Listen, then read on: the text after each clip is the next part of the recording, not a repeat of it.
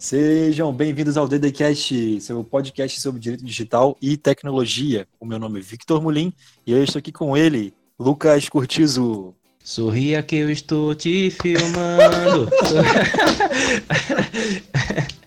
Cara, essa eu pensei agora aqui, Pô, viu? Essa eu não esperava. Nem eu. Rafael, agora é com você. Sem palavras. Oi, pessoal. Bem, Lucas, você já trouxe esse, essa deixa aí, então eu vou te perguntar, É. qual que é o tema do episódio de hoje? Reconhecimento facial.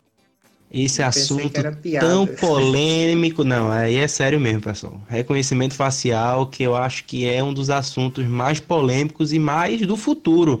Assim, que já acontece no presente, mas a gente sabe que cada vez mais a tecnologia vai avançar, os sistemas de inteligência artificial vão ficar melhores e esse assunto do reconhecimento facial vai dar cada vez mais poder para as autoridades ou para as empresas que tenham é, e estão investindo bilhões nesse mercado. Bem, então já vamos começar, né? Aquela pergunta básica para já colocar o ouvinte ciente do que, que a gente realmente está falando. O que, que é o reconhecimento facial? Pessoal, na minha opinião, o reconhecimento facial é uma série de tecnologias né, que já vêm sendo utilizadas há, há algum tempo, mas elas foram potencializadas pelo, por esses sistemas cada vez mais inteligentes e, e é basicamente um algoritmo né, que vai conseguir discernir e identificar um rosto humano em alguma imagem, em algum vídeo. Então, seja por, por, uma, por uma câmera do Estado, né, uma câmera da polícia que consegue fazer um reconhecimento facial baseado em uma base de dados da própria polícia, seja o reconhecimento facial que já é utilizado há muitos anos pelo Facebook, que consegue, numa foto que você publica, ele consegue sugerir fulano, quer, você deseja marcar fulano? E às vezes você até marca errado e, e não queria ter E marcado. aí eu posso até estar errado aqui, mas o pouco que eu já acompanhei do reconhecimento facial é que o algoritmo funciona da seguinte forma, né, Lucas?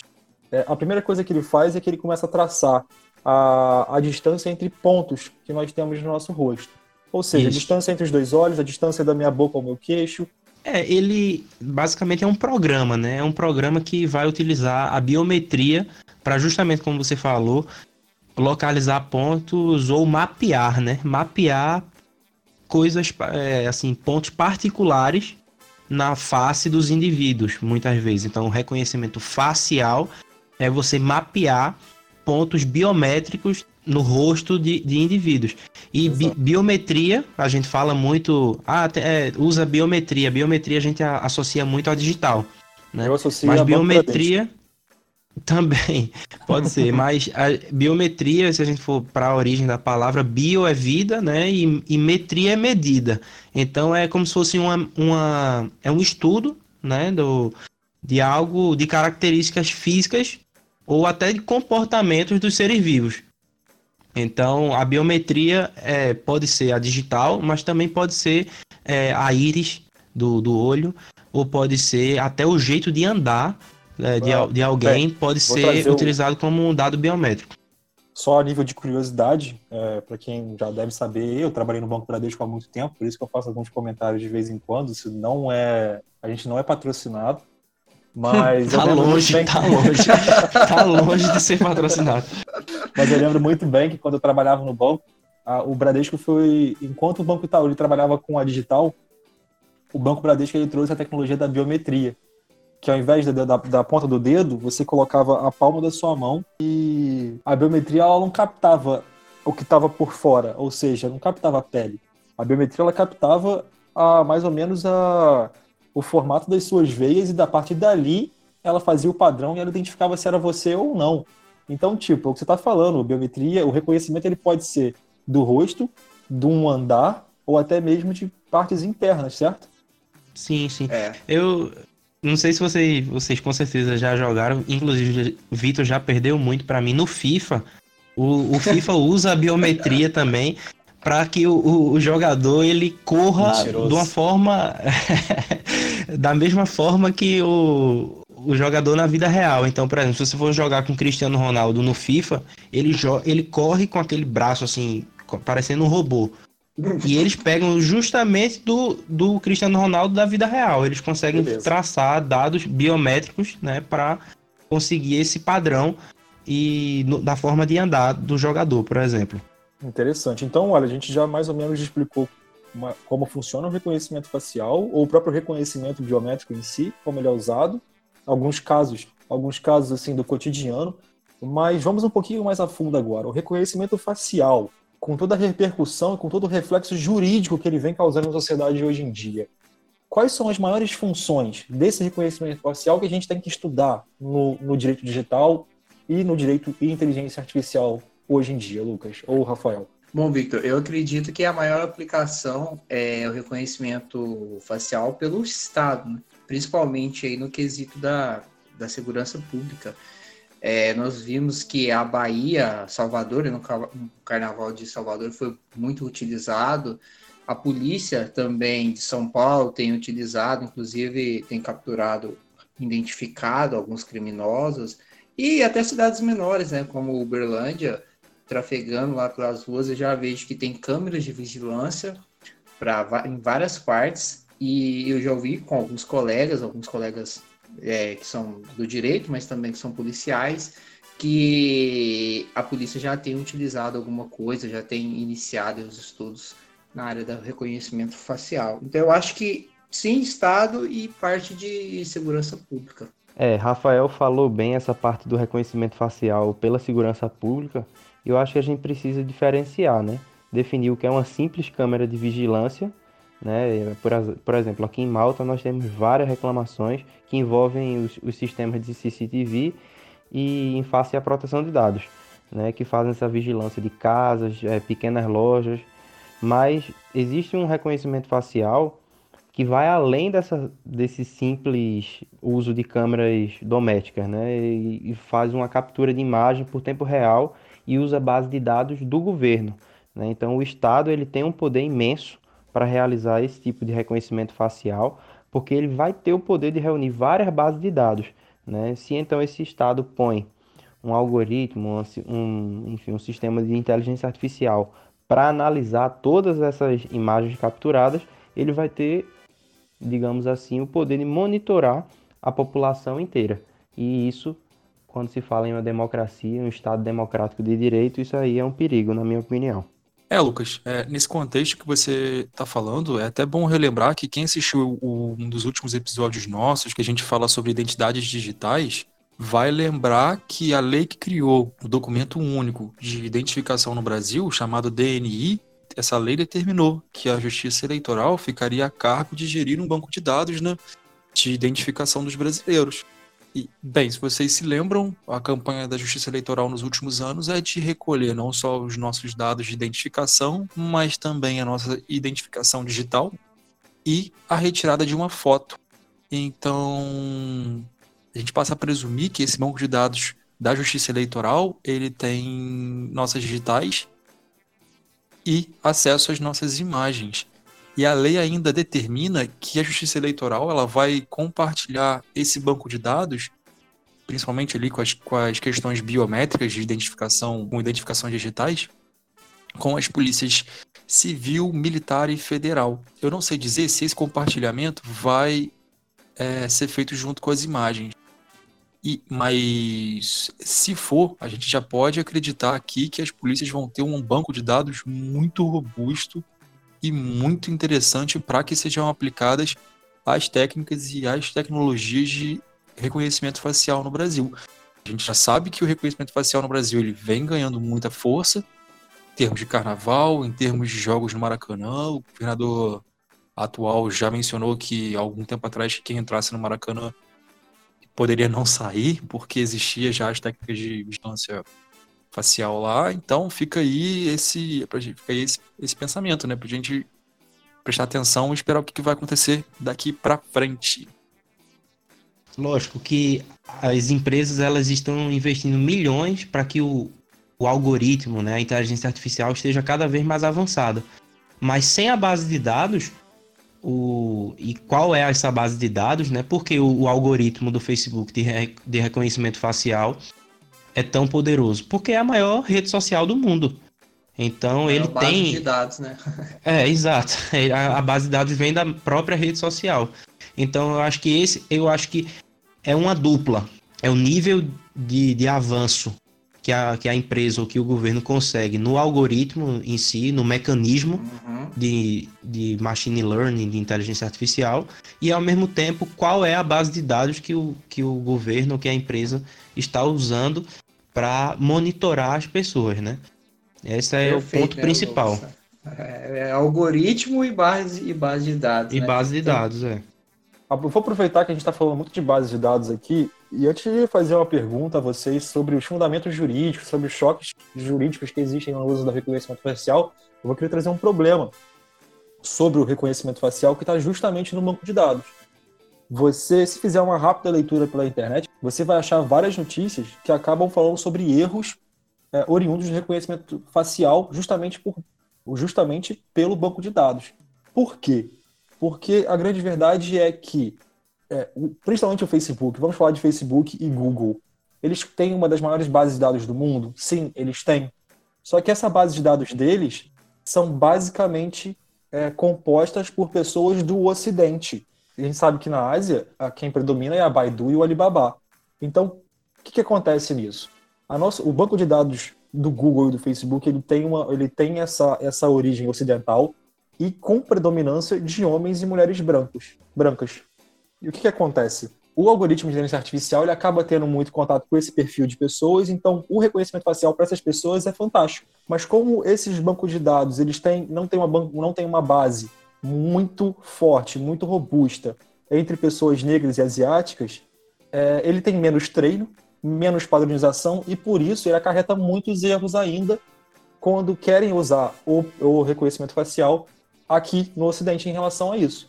Ah, foi até eu ali até uma notícia algum tempo atrás que o Brasil estava querendo, estava adquirindo um banco de dados de reconhecimento facial da Ásia, da China, e houve sim um tipo de, de discussão sobre, olha, mas o banco de dados dele tem, tem uma eficiência muito maior para perfil asiático. Como é que vai funcionar aqui no Brasil? Porque nós temos uma população mais diferenciada, mais culturalmente diferenciada. Então, isso é só um problema que eu queria trazer aqui sobre o banco de dados, sobre reconhecimento facial, se vocês tiverem alguma coisa a comentar. Eu acho que o Brasil teria que, então, adquirir um banco de dados. O, o, a tecnologia chinesa, ou às vezes ocidental, os Estados Unidos, Europa, mas adquirir também a base de dados aí, talvez, de várias partes do mundo, né? Ou talvez implantar a base de dados do Brasil à tecnologia chinesa. Mas eu, de fato, e falando é muito fácil, mas programar eu tenho certeza que isso a programação do algoritmo chinês leva muito em conta é porque, a, a é face é porque, do. É porque o, o, algoritmo tem que ser treinado. Ele é treinado é, com base na banco de dados. Então, eu, eu, confesso que eu não sei como isso funcionaria na prática. É, não ia rolar mesmo. Na prática treinar. funcionou da, com aquele Face App, não sei se vocês lembram, que envelhecia o rosto da galera, só que a, os dados estavam enriquecendo, justamente treinando um, uma inteligência artificial, se eu não me engano, na Rússia, né? Que foi o maior escândalo quando descobriram, porque é, não, enfim, a, a política de privacidade deles não estava sendo cumprida, ou, enfim, era, não era muito transparente quanto a isso. Mas isso, essa forma né, de, de discriminação por conta da, do, do reconhecimento facial, a gente já fez até um post no nosso Instagram né? Lá, dia 16 de janeiro, a gente fez um post no, no Instagram do DDCast que a gente fala justamente que uma frase né, que chamou muita atenção de, de uma congressista norte, é, norte-americana que ela falou que era algo Black Mirror, né? Tá virando, assim, o avanço tá tão, tá tão intenso da, do reconhecimento facial que tá se tornando, quem já viu aquela série, que assusta muitas vezes porque a gente consegue fazer comparações com nosso, nossa vida. E inclusive o próprio legislativo é, norte-americano vem tentando aprovar uma lei para regulamentar. E é isso que Vitor falou sobre o qual, é, qual seria o papel do Estado. Não apenas estimular e, e, tentar uma base de dados únicas e única e tentar desenvolver apenas um, um, um aplicativo, um, uma inteligência artificial melhor, mas também estimular regulamentação para esse assunto, que é hoje, no mundo todo, eu acredito que é algo que não existe a regulamentação devida.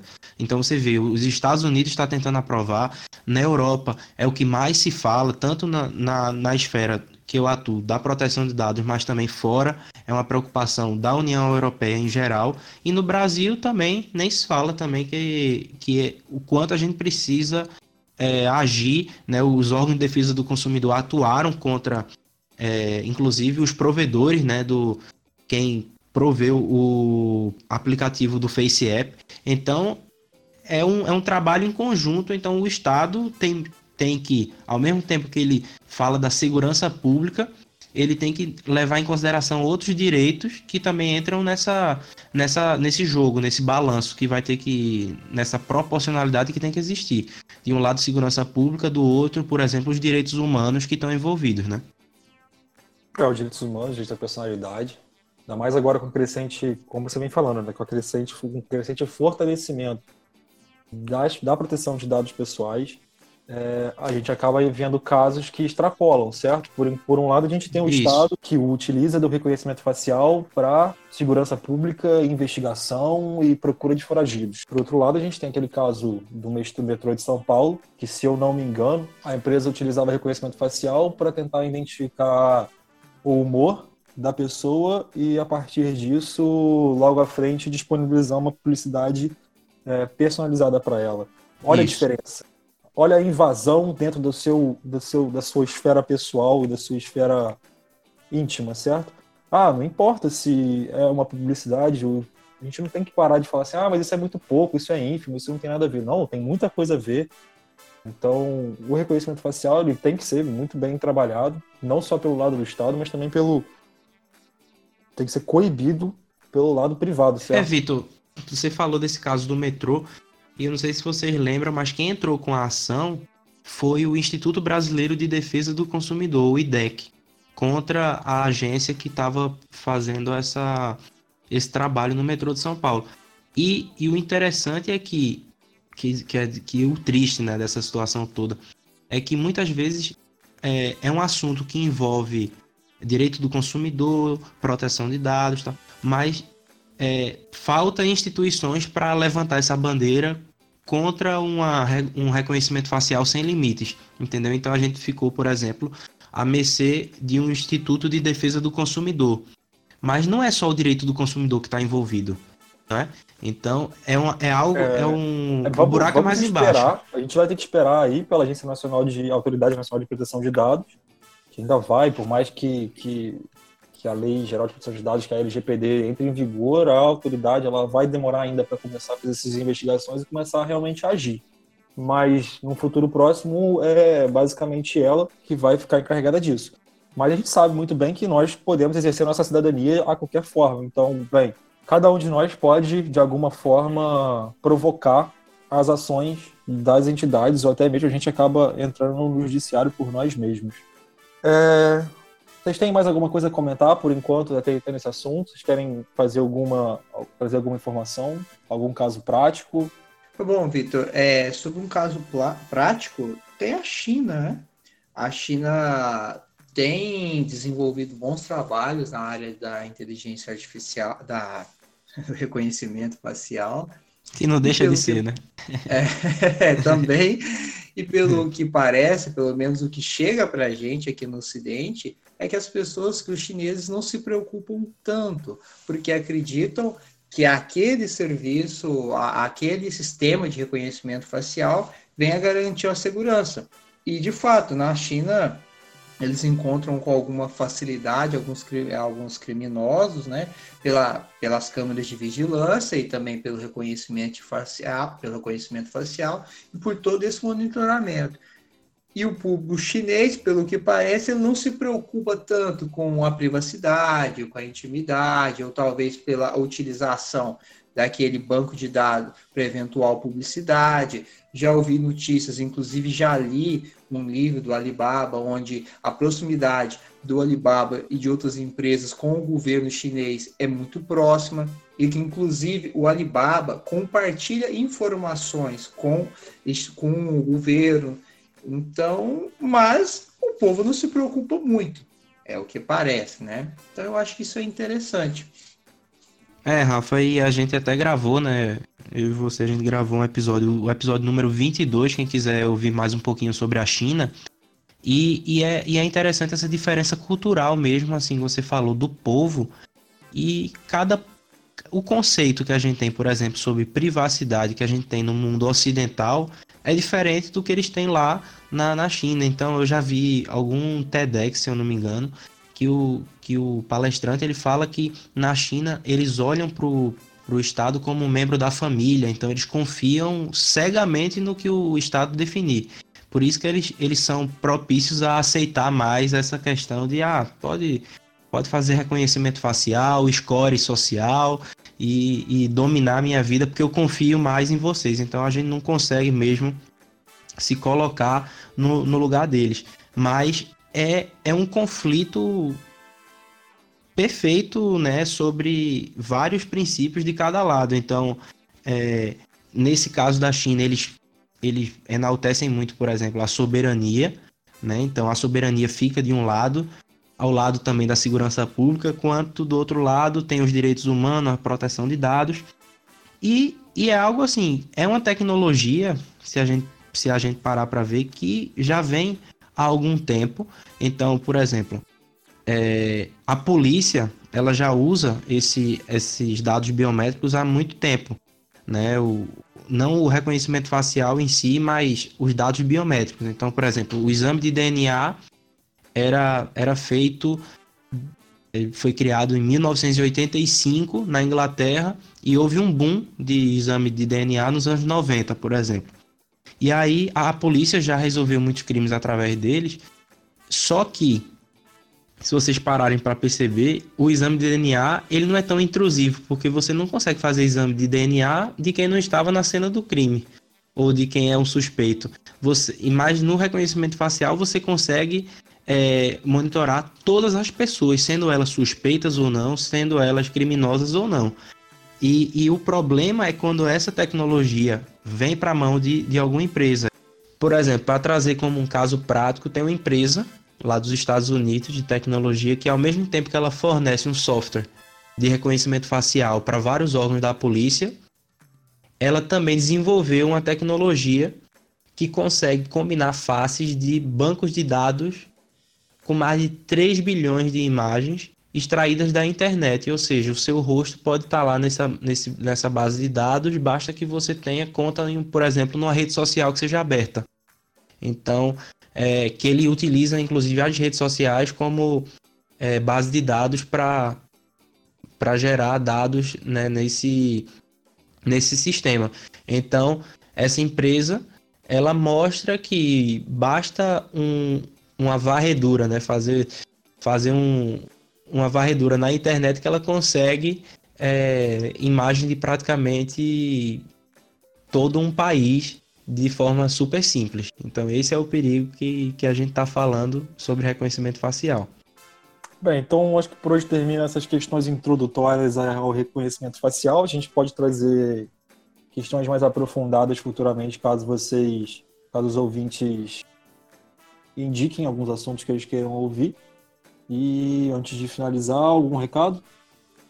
Não, o recado é que tá rolando né, uma promoção no nosso site direitodigitalcast.com. É, não deixa lá de conferir, além do, do conteúdo de sempre, o blog, e, você também pode ouvir. O, o, tem todos os links do, né, das plataformas que a gente tem o streaming, mas também tá rolando uma promoção para o curso, né, que o nosso grande amigo Rafael Souza e Vitor também, né, vai participar do, do curso Sim. sobre criptomoedas para advogados. É, tá rolando uma promoção lá e eu, se fosse você, corria lá para ver quem se inscrever é, antes do, do lançamento, né, Rafa? Tem, vai, ter um, vai ter um descontão. Vale, vale a pena. Então é isso, meus amigos. Vejo vocês no próximo episódio. E um abraço. Até mais. Valeu, pessoal. Um abraço.